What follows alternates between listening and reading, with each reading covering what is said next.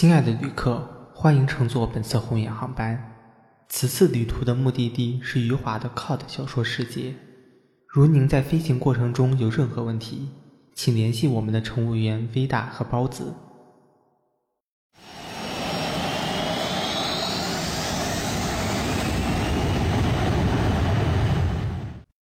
欢迎收听新一期的红眼航班，我是包子，我是 V 大。今天呢，我们要来谈一位作家的几篇短篇小说。维达，你期待吗？还是挺期待的，毕竟这位作家那是火遍互联网啊。是的，你来说，这是谁呢？就是我们把快乐留给自己，把痛苦留给读者的余华。不好意思，首先因为一想到余华这两年在互联网上很多梗图，我会觉得很好玩哦。再加上呢，你要把余华和我们这个节目的主题联系在一块儿，我觉得大家一开始肯定是完全想不到的。确实，没有人会想到余华还写过类似于 cut 电影的那种恐怖小说。其实也不算恐怖小说，但是确实是有那么点基调在里面的。对于余华呢，我的印象主要就是停留在比如说《活着》呀、《徐三观卖血记》啊这样子的小说的。然而，当我听这几篇小说的时候，我整个人那可是惊掉下巴。在我看完这几篇短篇小说之后，我的想法就是，原来每一个老头年轻时可能都是一个刺头。只能说，人年轻的时候总会写一些先锋、荒诞，让自己快乐、发泄情绪的，也不能说是发泄情绪吧，就是那个时候的他还不懂得如何跟这个世界相处，所以他选择了一种比较激烈的方式。那我们今天就来聊聊，主要是三篇小说啊，作为代表，他们分别是《河边的错误》。现实意中，还有古典爱情。那首先，我们就来聊一聊《河边的错误》这一篇小说，讲述了这样一个故事：在一个小镇神秘美丽的河边，妖色婆婆被害，她的头颅被残忍割下。我们的主人公刑警队长马哲负责调查此案，他锁定了三个嫌疑人，分别是被妖色婆婆收养照顾的疯子，常去河边的王红。和偏偏在案发时出现在河边的许亮，可是随着时间推移，案件并没有侦破，谋杀幼稚。这时，刑警马哲有了自己认定的罪犯人选。这本小说呢，在今年被提及的次数比较多，那是因为由他改编的同名电影入围了今年的戛纳一种关注单元。导演呢是近年来的华语新锐导演魏书君，然后主演那就是前一阵子大火的朱一龙。这是一篇非常让人难以表达自己有什么感受的小说，不知道微大你是怎么想？我在看完这一篇小说之后，第一感觉就是它给我一种很空的感觉，就是你会觉得它好像讲了一些非常激烈的事件，但是呢，看完你又会发现这些谋杀案好像在这样的一个小镇又算不上什么。因为这是我第一次看余华的短篇小说。在看第一篇《河边的错误》的时候，我没有想到他早年的风格让我有点出乎意料吧，笔触非常的克制，他的文笔相对于现在来说，我觉得是有很大的一个改变的。当我看完了整篇小说之后，我的感触也是没有感触。我看完了，好，我看完了，只有这样子。我觉得这也是余华想要呈现出来的一个风格。为什么说这个故事看完了之后感想就是我看完了呢？因为它有一个非常诡异的开篇。在这个开篇，我们能看到，先是一个婆婆，她的名字叫做幺四，大家都喊她幺四婆婆。她为了去赶一群鹅，来到了河边。但是在这个河边呢，发生了一些事情，她遇到了某个人。随后，这个描述她就戛然而止了。其实这个手法，它有点像是电影里会运用的手法。紧接着后面的一个场景是，代号的一个他来到了现场，看到了眼前的一个背影，他觉得很熟悉。然后画面一转，河边在鹅群中的某样东西让他大惊失色，这是开篇的第二个画面。第三个画面是一个女孩，女字旁的她，她来到河边，再一次的大惊失色。随后她奔跑大叫，在逃跑的过程中撞到了一个年轻人，年轻人对她面带微笑。这是第三个场景的结尾。到了第四个场景，才真正描述出了前三个人在河边到底看到了什么。他们看到了一个坟堆，上面是幺四婆婆的人头。其实这个诡异的开篇给我的一个小小的意外，可能这么说有点大，但是就在我阅读的国内的作家中吧，运用这种像是电影片段化手法去描写开场的作家，好像这种风格比较少见。所以算是余华就在开始给我抛了一个小小的惊喜。我当时觉得他的笔触挺有画面感的，虽然很冷静，而且用词非常的朴实和直白，但是很有画面感，一下子就把那个让人摸不着头脑的感觉马上给你描述出来了。当然，我可以理解，如果有些听众可能就是听了我们的话去看这篇小说之后，看了这个开篇，可能会觉得有点无语，又不知道你在讲什么东西吧。但是对我来说，它算是勾起了我一丝好奇心。我可以称它为是一篇类悬疑小说。悬疑小说的开场一般还是比较刺激的，或者是阴郁的。但是它这两者在余华的这篇《河边的错误》里面是通通没有的。它是只有那种非常冷静、非常冷漠的简单。这个形容可能会让大家有点搞混，但是我是真的这么觉得。它非常的简单，简单到有一种冷漠的感觉。就是因为有这样的一个开篇，才会显得后面的事情更加的诡异。同样比较让我觉得惊奇的。是在前面这一些场面描写之后，紧接着开始写几个人是对此有什么反应。其中一个小男孩，他看到的这样的场面，而他第一瞬间想的并不是这个画面有多么可怖，他立刻跑去跟自己的长辈说了，而这些长辈呢都不信他的话。他在跟别人说了，别人也不大相信。直到有其他的小孩开始纷纷嚷嚷的跟他说：“你知道了吗？那一边发现了一颗人头。”这个时候，他心中涌起的第一个想法是。终于有人相信我的话了，我终于能对此发表一些我看到的事实了。他这个时候心里想的是自己，而不是对于这个谋杀事件有什么反应。我觉得这一些描写也能体现出余华的笔触相当冷峻，因为这一些活着的人，他们并没有表现出对当时被谋杀的死人一丝一毫的一种怜悯感。这种冷静恰恰的体现出了他所构筑的这个世界里面的一些不合理。这种怪异还体现在后面，在刑警队长马哲不断的寻找真凶的过程中，他询问的每一个嫌疑人所体现出来的一些不合理。用最恰当的例子就是那个里面形象最令人难以忘记的许亮。这个许亮他是个什么人呢？按照他所描述的话来说，他只是一个普通的被无辜殃及到的一个路人而已。他只是那天去了河边散步，恰巧看到了那颗人头。他应该是最早的发现者之一，就是因为这样，他的身影被后来的发现者和目击者所目击到了，理所应当，大家都会把他当成是第一嫌疑人。当我们如果遇到这种事情的话，是不是首先先是会立正清白呢？这应该是常人所遭遇这件事情的第一反应。但是这个许亮他就很有意思，知道了这件事情之后，他选择在家等死，哦不，等死有点夸张，他选择在家等待审判的那一天。他感觉就在那一刻起，绝望笼罩了他的心灵。他说：“我要接受来自命运无情的嘲弄吧。”就是这种感觉。当马哲他们上门之后，他的表情可以称得上是视死如归。视死如归，这就是他这个人在这个环境下对于这个案件所表现出来的反应，实在是太怪异了。而且许亮他这个人非常有意思的一点是，在第二起谋杀案发生之后，刑警们发现他竟然当时也出现在现场。这可不是说别人看到的，而是当命案发生之后，有人跟他们说许亮自杀了，他们这个时候赶快去看望他。然后这个时候许亮就说到他为什么自杀，他又是出现在那个河边，就是这么巧，两次出现在河边都碰到了头颅。我觉得许亮他本人对于这种命运的荒诞吧，应该是接受不了的，所以呢，他最后会采取这种自杀的行为。但是当然了，他没有死成。如果像包子说的那样的话，那可能这只是一个普通的倒霉蛋而已。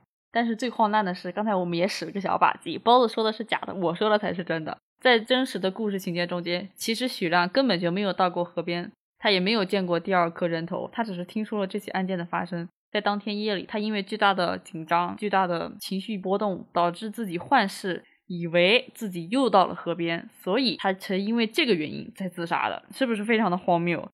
明明第二起案件跟他没有关系，他却因为第一起案件的关联，导致了自己心里出现巨大的创伤。你觉得这是不是余华他耍的一种小把戏？或者说这种把戏，你觉得有什么意义吗？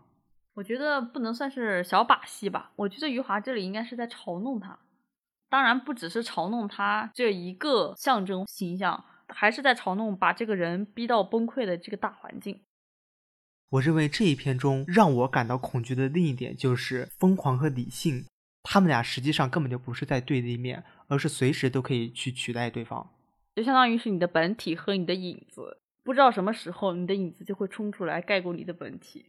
就像是在这个文章中，疯狂和理性分别对照的两个角色。疯狂在表面上来看，对照的其实是那个疯子；理性对照的是马哲。但其实我们细品一下他们的情节，就会发现好像并不是这样，或者说是更另有深意。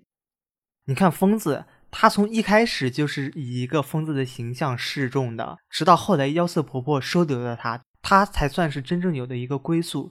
而在这之后，好像你觉得他开始有了一种秩序感，比如说他住在一个房子里了，他每天会干一些事情。但是呢，不时还能发现他身上是有一些疯狂的残留的，比如说，大家又会在幺四婆婆的房子里听到一些打骂、辱骂的声音，最后才会发现这是疯子虐待幺四婆婆发出来的声响。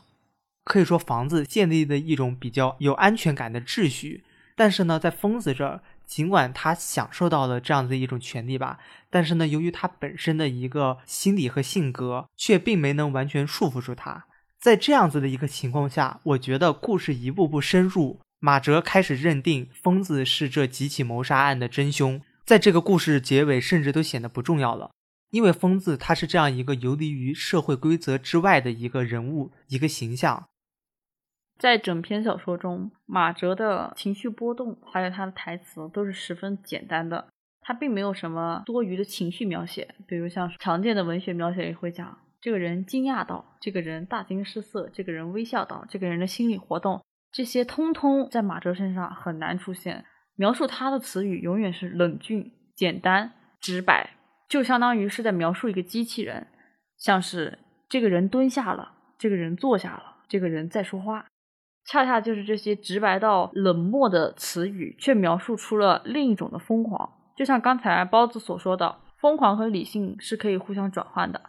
最初看小说的时候，我们可能会认为马哲代表的是理性，但是我们再细想一下他的行为，当余华用那些简单直白的词语描述出他最开始对于这个案件的态度，再到最后他用手枪击毙疯子的那一举动时，所有的一切好像都在这种简单直白的加持下变得有攻击性了起来，就好像是一把普通的美工刀，却突然割向了你的喉咙。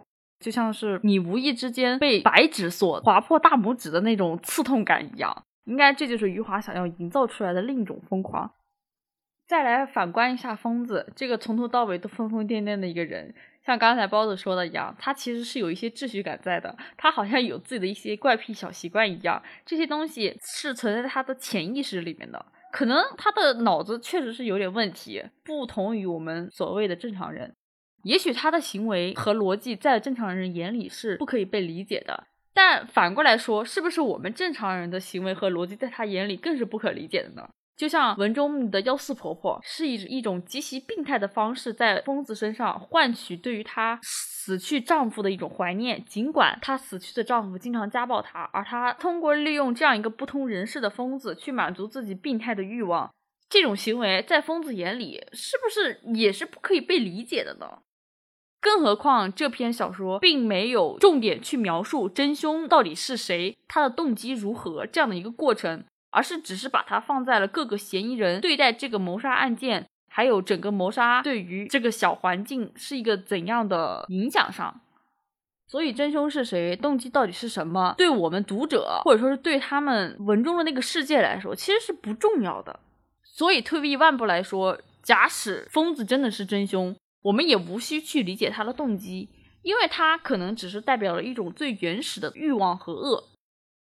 在某种意义上来说，我觉得疯子这样的行为可能代表了另一个标准下的理性。所以说，他跟马哲应该是属于一个对立又共生的一个符号。就像文中最讽刺的是，当马哲开枪打死了疯子之后，他的妻子和警察局长为了想要让他逃脱刑罚时，想出的办法居然是让他假扮精神失常。他们真的找来了一个医生，反复的去向他问话，想要证明他的精神可能是失常的，以此来逃脱法律的制裁。当然，马哲是唾弃这样的想法的，他觉得自己犯下的事情就要自己去承担，大可不必这样做。所以一开始的时候，他是完全不配合医生的。最有趣的是，这个医生他完全成了一个机器人，或者说是一个符号。他反反复复的去重复那些问题，不带任何的情绪，即使被马哲用非常恶劣的态度去对待，他依然都是没有情绪的，好像一个纸片、一段录音，一个电子符号一样，永远不会有任何多加的情绪。这让马哲感觉到了一丝恐慌，所以他害怕了。但是当他顺着妻子的愿望去做的时候，这位医生却给他下了一个荒诞的诊断，他要求马哲住院，并且诊断他为精神病人。一个正常人被诊断为一个精神病人，而一个精神病人却因此逃脱了法律的制裁，最终死在一个正常人的手下。不觉得 这种身份兑换是一种极大的讽刺吗？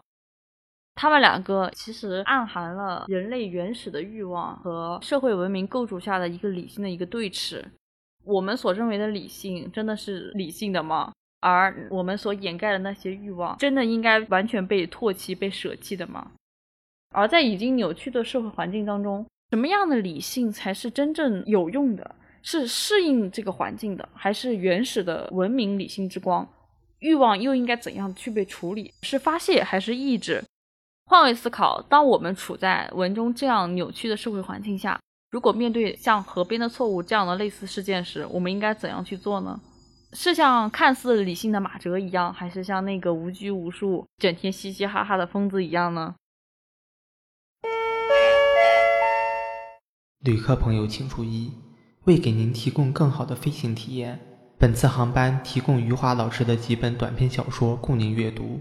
温馨提示：小说血腥暴力元素较多，若您在阅读过程中感到有任何不适，请立刻放下手中书籍，谢谢合作。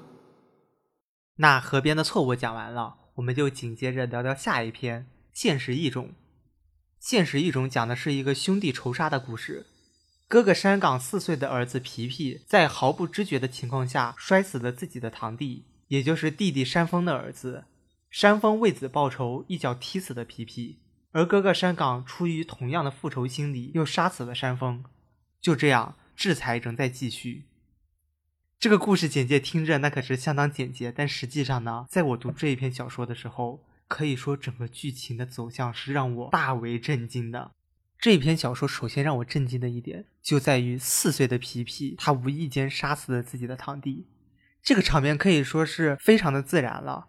他在家里的大人去上班之后，抱起了自己的堂弟这个婴儿，虐待他。之后，他想做一件事情，于是就觉得怀里有一个东西非常的碍事，很自然的把它给扔到了地上。就是这样一个下意识的举动，杀死了自己的堂弟。而他之后也没有做出多大的反应，只是在事情结束之后觉得，哎，我的堂弟去哪了呢？走到屋外，发现这个婴儿躺在了地上，旁边是一大片血迹。不知道 V 大，你对于这样的场景描写，是不是觉得它体现了一种人，尤其是孩童无意识的恶呢？其实，当我在看到这段描写的时候，可能是我变态，我当时竟然猜到了他会把他摔死。在那段描写过程中，皮皮在大人都走了之后，来到了堂弟的摇篮前嘛。他最初是想跟堂弟玩游戏，他其实是把他的堂弟那个小婴儿当成了一个取乐的工具而已。在这其中，他回忆起了自己的父亲家暴自己母亲时的场景。婴儿被家暴时发出的哭泣声，居然取悦了皮皮，这一点才是令人更加深思的。比起无意识的恶，我觉得环境的影响可能更大一点。当然，有可能在看到这篇段落的时候，有些读者可能会认为这个小孩是四岁，他可能本身就不太懂得一些事物的概念，他可能脑子里就没有那些堂弟死亡、受伤还有虐待的这些概念，所以硬要把这样的一个罪责加到他的身上，好像是不是有点不太公平？在这里呢，我是持反对意见的。我认为皮皮虽然他脑子里没有那些概念，但他是有在享受这样的乐趣的。除去我刚才我说他在享受他堂弟被打耳光时发出来的哭泣声之后，堂弟的父亲，也就是他的叔叔，发现了自己的儿子被人杀死了之后，在家族中追问谁把堂弟抱出去的时候，当时的气氛其实是非常紧张的。虽然余华的描写非常的简单，但是我们是能感觉到那种紧张的气氛的。有一个非常小的细节，皮皮在那样的一个气氛当中，站在一群对峙的大人中间。他丝毫没有意识到这个问题的严重性，反而非常得意的大喊了一声：“是我把他抱出去的。”这个细小的点其实已经反映了皮皮在这种环境的影响下，他的心理已经其实是不正常的了。所以我不认可说在文章中伤感就是他的哥哥对于自己儿子的那个偏袒，说是是因为小孩无意识的，不能跟他计较。所以在某种程度，好像在山峰，也就是弟弟杀死皮皮的那一段上，我觉得好像也不是完全不合理。的确，中间非常轻描淡写的那一句，他记起爸爸曾经是这样打妈妈的，我觉得是非常关键的一点。除了死亡之外，这句话也引出来了后面很多行为的一个逻辑。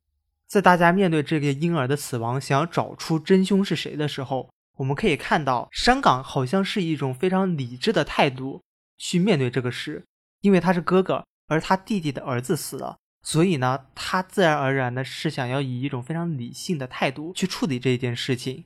这个时候，你会有一种觉得，哎，明明前文皮皮他不是说到了自己的爸爸殴打自己的妈妈吗？那为什么这个时候还显得他的爸爸是如此理性的呢？这种情节，我觉得是巧妙的被移植到了失去的自己儿子的弟弟山峰身上。对于自己儿子死去，他当然是非常愤怒的，他整个人完全处于癫狂状态，一直想找出到底是谁杀了自己的婴儿。而面对自己已经懵了的妻子。他竟然想的是去指责他，你怎么能这样子对待我们的儿子死？你竟然就是这样的反应吗？虽然我们看到的弟弟他在指责，在辱骂自己的妻子，但是由这一对兄弟他们若即若离的关系，我们不难去想象，哥哥他也曾经做过这样的事。而在后来的复仇中，也就是山峰他一脚踢死了皮皮之后，山岗他用了更加荒谬的方式去杀死了自己弟弟，我们就可以看出来。实际上，这样子非常暴力、非常血腥的基因是一直延续在这一家庭之中的。在山峰踢死了皮皮，为他的儿子复仇之后，山岗的妻子是一个非常悲痛欲绝的反应，这跟山峰的妻子是一个完全相反的态度。在这里，我们也能窥探到一点这两个女人的一些处事逻辑，还有为以后他们所做的事情埋下了一些小小的伏笔。虽然在这篇比较荒诞的文章中，逻辑这个东西好像有点不是很重要，但是诡异的是，他竟然有他自己的一套规律所在。所以，我们接下来想要讲的就是关于山峰和山岗这两兄弟的死。当山峰踢死了自己的儿子之后。诡异的是，作为父亲的伤感却没有任何过激的反应，他甚至有些过于理性了，甚至主持葬礼，并且把这件事情用圆滑的语言描述成一个不幸的事故。这样轻飘飘的语言和理性的态度，让我们不由得怀起伤感这个人的一行为逻辑。他此时的反应跟前面皮皮所埋下的家暴形象其实是有一点违和的。当我们怀着这样的疑问再慢慢往后看的时候，却突然就释怀了，因为往往表面更理性的人，那个报复简直就是想象不到的可怕。他为了给自己儿子报仇，选择把自己的弟弟 用一种极其奇特的方式杀死。当我当时看到那段死亡描写的时候，没有任何的恐怖，我只觉得很诡异、很离谱。我当时脑子里冒出来的唯一一个印象就是：这也能死啊！这是不是有点藐视科学呀？众位听众不要疑惑，我现在给大家解释一下为什么会有这样的想法。因为他是把自己的弟弟绑在树上，然后让狗舔他的脚心，让他不断大笑而死的。我试图从科学的方式去寻找一些合适的解释，后来发现好像没有什么用处。在这个荒诞的世界里，他就这样成功的报复了自己的弟弟，让自己的弟弟大笑而死。而在那段描写中间，弟弟山峰大笑着的迎接了这样的死亡，我觉得是带有很深的嘲笑意味的。他似乎是在嘲笑自己的哥哥，嘲笑整个的环境，似乎也是在嘲笑此前的自己。在山峰死亡之后，这个世界诡异的还延续了一套逻辑：山岗如果不逃跑的话，即将受到法律的制裁。大家有没有觉得很奇怪，在这样的一个世界里，居然还有这样的一个 法律的存在？所以当时看到这里的时候，我反而笑了。我觉得余华老师还是挺秀的。在上岗成功为自己的儿子报仇之后，他必须要进行逃跑。当妻子把一垛子现钱和他的换洗衣服丢到他的面前的时候，他整个人反应其实是相当麻木的。我觉得，甚至是在给自己的儿子报仇的时候，他整个人已经是非常麻木的了。他不知道逃到哪里去。在他逃脱的过程中，进了一家卖鱼的海鲜店吧。他站在一群顾客的旁边，一共只说了两句话。我觉得这里太腥了，而这句话重复了两次。这里的心可能是指他的感官已经随着他麻木的心一起变得麻木了。他感受到这个世界就是腥味儿，这个腥味无处不在，所以他无法逃脱。这里颇有一种认命的感觉。最后的他寻找到了一个偏僻的废弃公用大楼，在那里静静等待最后武警的抓捕。而全剧我觉得最为高潮的部分，其实应该是当他被武警抓完行刑了之后，他的尸体是怎样被处置的，才是整个小说描写最为讽刺的地方。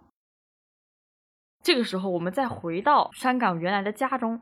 此时失去了丈夫的两个女人，竟然仍然装作若无其事的，她们在一起凑在一起吃饭，好像什么事都没有发生过一样。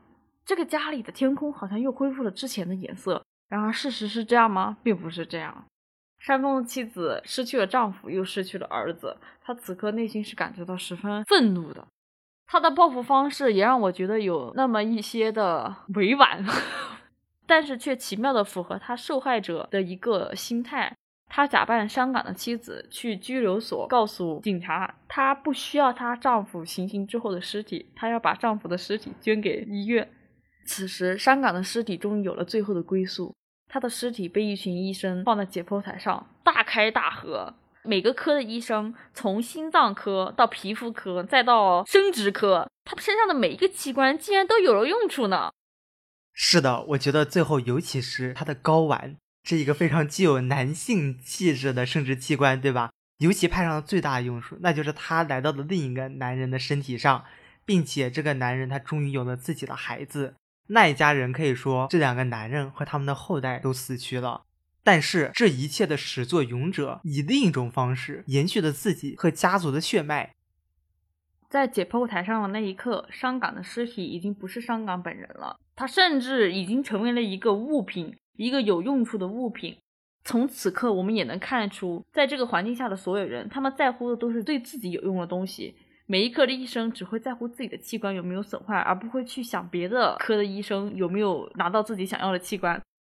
换言之，伤感在那一刻已经成为了一个资源库，而不是一个人。甚至他在死后都不再拥有自己作为人的一个意义。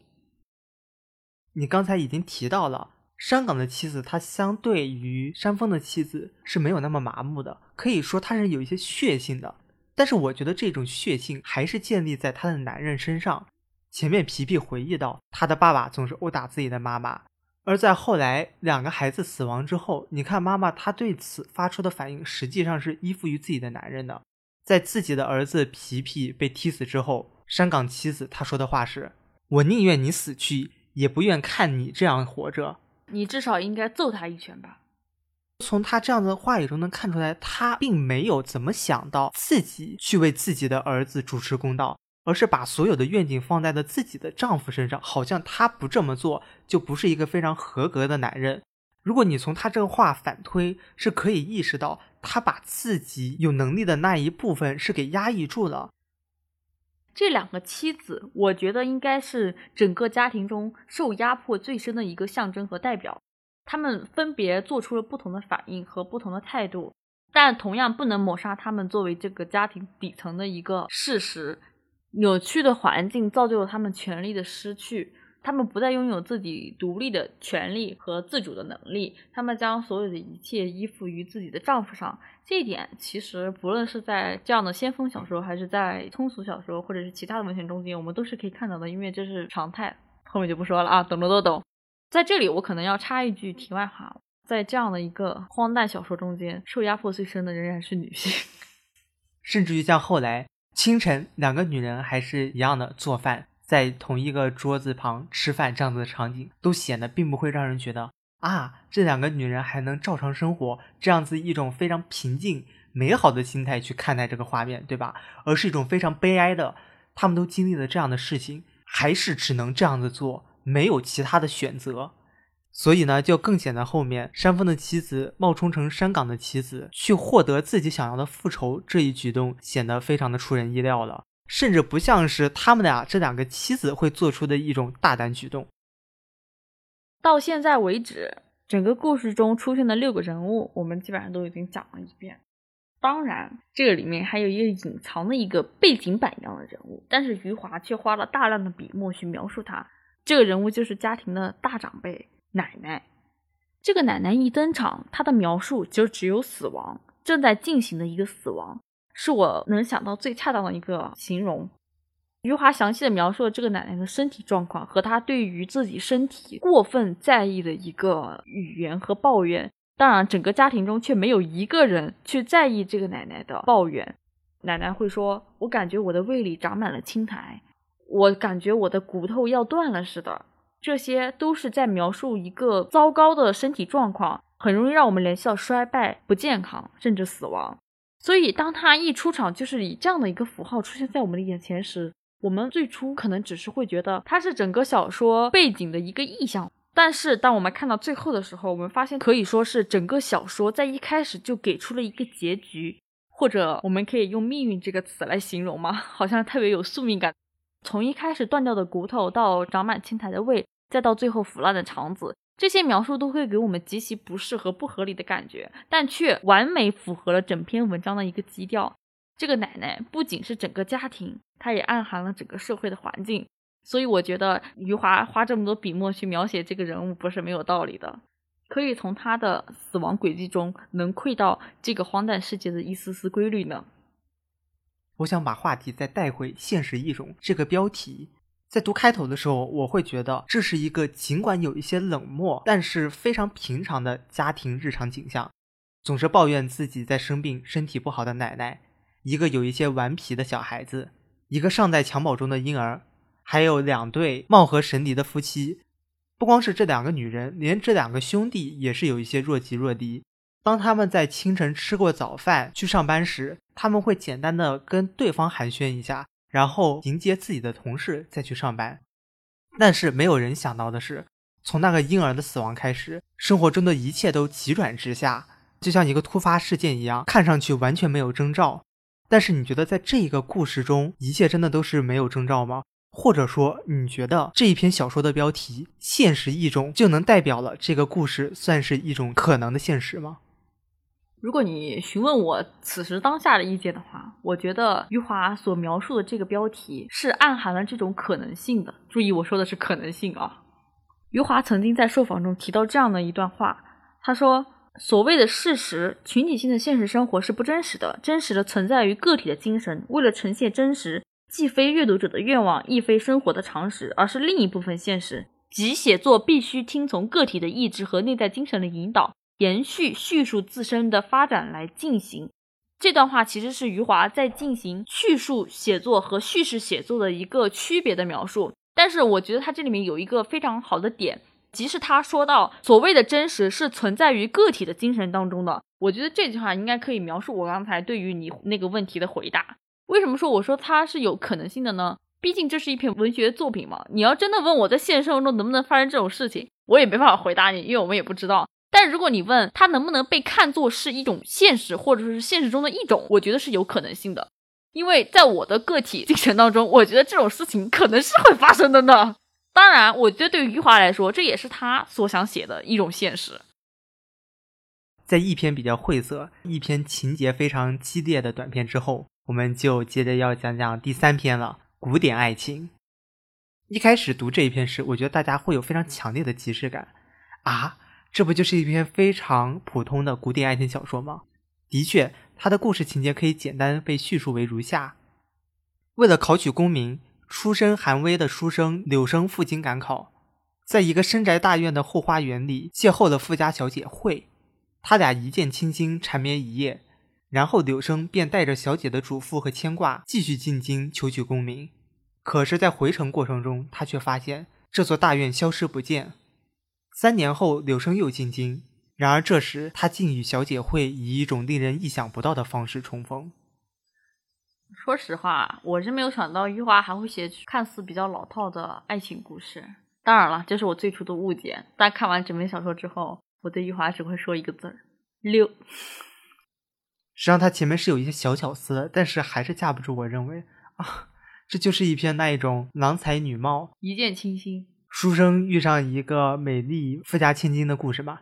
按传统的故事结局，不外乎两种：一种书生和小姐历经磨难，最终团团圆圆；第二种结局，书生高中状元，昨日寒微之子，今日高攀不起，为了功名前途，抛弃了小姐而去迎娶大官的女儿。小姐含恨而死，最后厉鬼。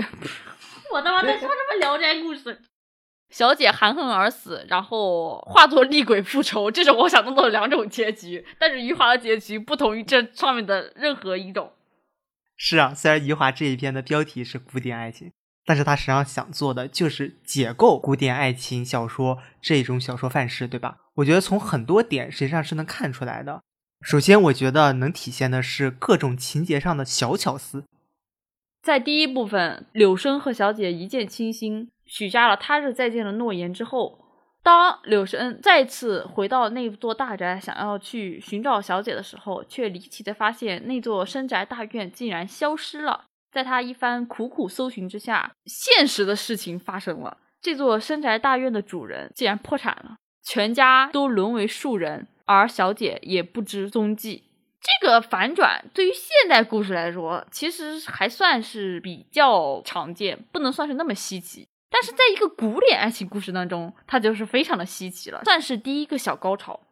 因为当我们追随柳生的视角去看的时候，我们可能会去思考，当柳生再次回到那座大宅的时候，按照一般传统，要么是小姐的父母反对棒打鸳鸯，要么就是小姐已嫁作人妇，这两种情节比较传统的古典小说套路嘛。但是在这里，余华却用了极其现代的手法去描述这个古典的爱情模板，这里算是有一点小巧思的。而第二个小巧思，则是本片的一个高潮部分。在柳生失去了小姐的踪迹之后，他回到了家乡。三年之后，他再次赴京赶考。妈，这人真有钱！而此时的京城已经不复当年的光景，因为荒年的到来，使得各地的庄稼作物颗粒无收。郊外、路上、城里，到处都是因为饥饿而流连失所的灾民，他们没有食物。饿得奄奄一息，甚至有些以观音土作食。每个人都想去寻找属于自己的活路嘛。当柳生一路行至京城的时候，看到了令他感到胆战心惊的景象：死人的尸体旁边堆满了活人，路边的青草旁边居然有十几个人撅着屁股在那里吃草，一群活人却像是一群猪羊一般。这样的景象让他不寒而栗。而当他到了京城之内之时，却发现京城之内也不比外面能好得了多少。乱世之中缺粮少米，所以一种新的食物原料就此应运而生。这种原料是什么呢？就是不光让柳生，也同样让包子大受震撼的菜人。柳生在很多店面看到的有人在那儿进行交易，有的人他们走进了店，丢价三五两银子，说给我来新鲜的肉。这时柳生还觉得非常惊讶。哎，从哪来新鲜的肉呢？所谓的新鲜的肉又是什么意思？这个时候，你就能看到老板他们在那儿窃窃私语，说着现在要挑选什么样的肉。此时，你又会看到有的男人带着自己的妻女过来，在那儿商讨价格，然后把妻女留在这边，自己拿着银两走人。而这新鲜的肉，自然读者也就会联想到是这一对妻女。余华是用这一段非常详细的描写灾年下菜人的遭遇的。当这一对妻女被留在餐馆之后，他们的遭遇就只能是沦为桌上的肉食。老板把他们带到了院子里，这个母亲看似非常冷漠的让自己的女儿先上前，他们直接用刀砍向这个女孩的手臂，这个女孩的手臂随着刀声就直接掉了下来，而这个小女孩仿佛浑然不知发生了什么事，只是转过头去，愣愣着看着自己已经没有的手臂的那个断臂，大哭起来。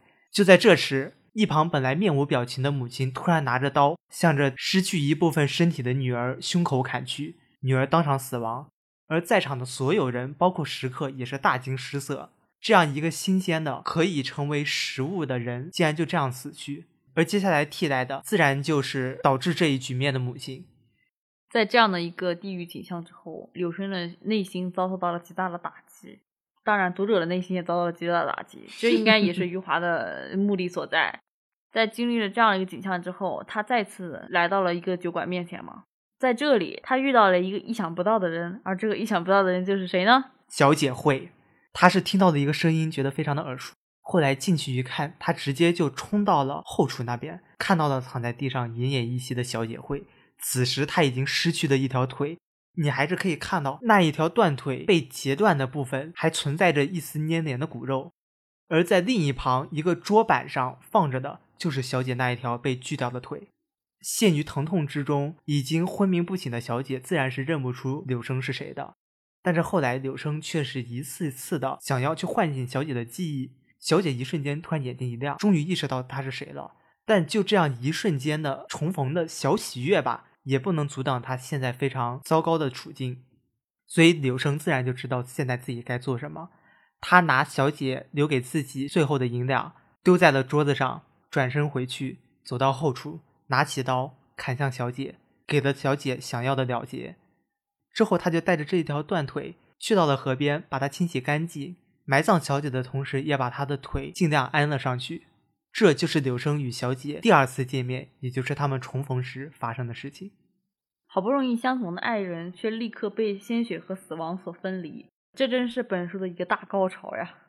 我觉得余华在这儿的解构就在于，柳生他是亲自去杀了小姐惠。你看，在一般的爱情故事中，哪有人会主动去杀死自己的爱人啊？尽管呢，最后你看似是一个不幸中的万幸的结局，但这的确是让一个书生痛下杀手。哇，我觉得余华真的是不大留情面。当然，我觉得这种不留情面，在这看似已经没什么好讲了的故事后面还在延续。当我看到小姐已经死亡之后，我还在想这个故事是不是要结束了？没想到他接下来居然还有。我就抱着一种“哼，我倒要看看你到底能写出什么样个结局”的心态继续看了下去。后面的一段真的让我倍感震惊。杀死小姐的柳生回到了故乡，以乞讨为生。数年过去，灾年的影响已然消失，盛世的光景似乎又要回来。这时的柳生应聘到了一个大户人家，去当他们的守坟人。此时的他已经垂垂老矣，白发苍苍。在一年清明时节时，他突然挂念起了死去的父母和孤苦伶仃埋葬河边的小姐，所以他来到了小姐的坟边为她扫墓。当他多年之后再次步入京城时，却发现又跟他数年之前那幅光景又完全不同了。以前的那幅衰败的光景好像从来没有发生过一样，一路上的鲜花、鸟语、富家子弟、高头马，京城里的酒楼食社。满是小贩的叫喝和人群的嬉闹，好像那盛世光景从来没有消失过一样。当他再次走到当年与小姐相逢的绣楼旁边，竟然发现那里又伫立起了一座新的绣楼。虽然与之前的有所区别，但是那样的繁华却是一般无二的。他再次的听到了丫鬟的嬉闹声，他站在绣楼下，痴痴的望着绣楼的上面。幻想着当年与小姐相逢的情景，而这时命运给了他一盆无情的凉水，把他给浇醒了。此时的他已经不再是当年出身清寒的少年了，而是一个风尘仆仆的老头，自然不可能再去上演什么才子佳人一见钟情的戏码。所以他再次认清了现实，灰溜溜的到了小姐的坟边。正当我以为余华要以这样一种现实、略带凄凉的结尾去结束这个故事的时候，转折他又来了，我真称他为转折大师。他在那旁边竟然又碰到了自己的小姐，她看上去是那么的健康，那一条腿仿佛就从来没有断过，小姐会仿佛从来没有沦为菜人过。他俩就这样子又缠绵了一夜之后呢，小姐会又消失不见，踪影难寻。此时柳生就觉得纳闷了：昨晚上这样子的光景真的是又一次发生了吗？那我们的男主角这时候可是想要打破砂锅问到底啦！他来到了小姐的坟边挖坟，去看看小姐真的在这个坟中吗？然而事实就是，没错，小姐沉眠于此。然而她断掉的腿已经愈合，这可是让柳生十分惊讶。他由此认定昨天晚上遇到的小姐是重生的小姐，所以他激动的等待着夜晚的到来，以此来与小姐进行第二次相会。他以为这样就可以跟小姐缠缠绵绵到老，虽然他现在已经老，但是万万没有想到的是什么呢？夜晚将至，他确实再次见到了小姐，但是小姐却并没有像头天晚上那样的笑意盈盈，而是一脸凄苦，对柳生说出了我至今难忘的一句话：“小女本来生还，只因被公子发现，此事不成了。”说罢，小姐垂泪而别，故事到此结束。我真想给余华说两个字：狠还是你狠？是不是第一次看到这个结局的时候相当无语，相当搞笑？我当时竟然笑出了声。那为什么？我觉得好搞啊，他真的很会搞啊！我当时就啊，结束了。哦，原来是这样啊！怎么感觉有点无厘头的感觉呢？是的，是不是有一种《大话西游》解构《西游记》的感觉、对啊？，当时真的有这种感觉。然后我当时想，啊，余华年轻时想法挺多呀，很秀呀。我甚至觉得前面所有的铺垫，无论是那一些小巧思情节，还有那样血腥的场面，都是为了最后这一句话。我现在开始怀疑他是不是写到这里的时候懒得写了，所以就把这句话作为结尾了。怀疑他是不是写到这时候写嗨了，觉得妈的写的这么牛逼的结尾。所以，当这篇古典爱情呈现在我面前，当我读完它的时候，我发现它既不古典也不爱情。因为真的，我觉得这实际上就打破了我们的一种设想。即使中间出现了那么血腥的场面，我还是会觉得，哦，最后总该会给一个团圆的结局吧。但，事实证明我真的很天真。余华他既然前面都写了那样子的场面，之后怎么可能会顺着你的意呢？其实这种手法是余华在早期作品中一个比较明显的一个标志，甚至在后期的作品中隐隐还是有一些影子存在的。他这种手法其实是完全不遵循读者的一个愿景，或者说是他是完全的去逆反心态。用大白话解释就是，读者可能预想到了所有结局，他都完美的避开了。但是这样的一个手法也导致了他在描述整个故事情节的时候，注重了情节的起伏，而忽略了人物本身的一个塑造。虽然可能对于他的风格来说，人物本身就成了一个符号，但是我觉得这一点也体现在他后面的一些创作中间，比如像《兄弟》《活着》，感觉好像有那么一丝丝不太利于人物深度形象的一个挖掘。就像我们前面在谈论这些作品时，你可以发现我们反反复复的用的一些词哈，比如荒诞、冷漠、冷峻这样子。虽然是显得我们有些词穷，但是显得我有点没文化哦。从另一方面，也是真的说明余华的这一部分小说写来写去，他们实际上都是在写一种东西，那就是在一个荒诞的世界，他们充满了血腥与暴力，而且还有一个你意想不到的结尾。这些小说他们极具风格化，可以说是给人有十分强大的冲击感。但是呢，当你看完，会有一种强烈的空虚，没有任何意义的感觉。如果让我来对标的话，我会觉得特别像上个世纪一些欧美作家，还有一些欧美导演创作的一些后现代作品。就比如说安东尼奥尼，他的作品里面经常会用一些建筑场景来影射人被现代社会、被现代摩登城市的异化。还有像一些英美短篇小说家，他们就会用一些非常不可理喻的场景去写这人与人的疏离。可以说，我觉得余华是偷师了很多这一些技巧的。在余华的创作过程中，尤其是早期，有两个非常显著的特征。一个是在作品中，他的偶然性是远远大过了必然性。为什么这么说呢？在他所有的早期作品中间，包括我们今天讲的这三篇《河边的错误》《古典爱情》《现实一种》中，所有的死亡其实都是不可预料的，或者说是突然发生的。这种措手不及的死亡，会给我们一种无法控制的失控感。这一点在他的作品中是有很深刻的体现。这种高发的偶然性死亡，体现了他作品中极其深刻的两个元素：荒诞和虚无。这也是他早期作品中最显著的一个思想内核。我不知道他是不是有受过一些西方哲学的一些影响，所以才导致早期乃至现代的作品中都隐隐含了这种思想的底蕴在里面。当然，现在的他更多是以另外一种乐观的方式去处理这种虚无吧。但是，就论起我们现在所谈论的这三篇早期作品来说，这种荒诞和虚无带给人的冲击感还是非常强大的。这也是为什么我在看余华的这三篇作品时，第一次感觉到了意外和惊喜。然后，我们再谈到余华作品中第二个风格元素，余华喜欢在作品中大量的使用第三人称代词，比如像他。他们、年轻人、这个人，这样的词其实是模糊了角色的一个主体性，会给读者带来一种工具和符号的观感。这两个元素结合在一起，也是余华所想营造出个体精神世界中的重要手段。所以这么一说，我觉得我们可以下定论了，那就是余华老师真的很适合写这一类惊悚啊、恐怖啊、诡异的小说，对吧？对。而且又读到这样一个久负盛名的纯文学作家他写的这一种类型小说吧，我觉得更是一种享受哈。虽然我们今天在这儿谈的特别像写论文的感觉，小学生写论文的感觉。感谢余华老师，让让我们有这样的机会，坚定了自我要提升文学素养的想法。那今天这三篇我们就聊到这边。如果听众感兴趣的话呢，真的强烈推荐你们去读一读。当然，我也有一个小心思，是希望你们也能被余华老师折磨一下哈。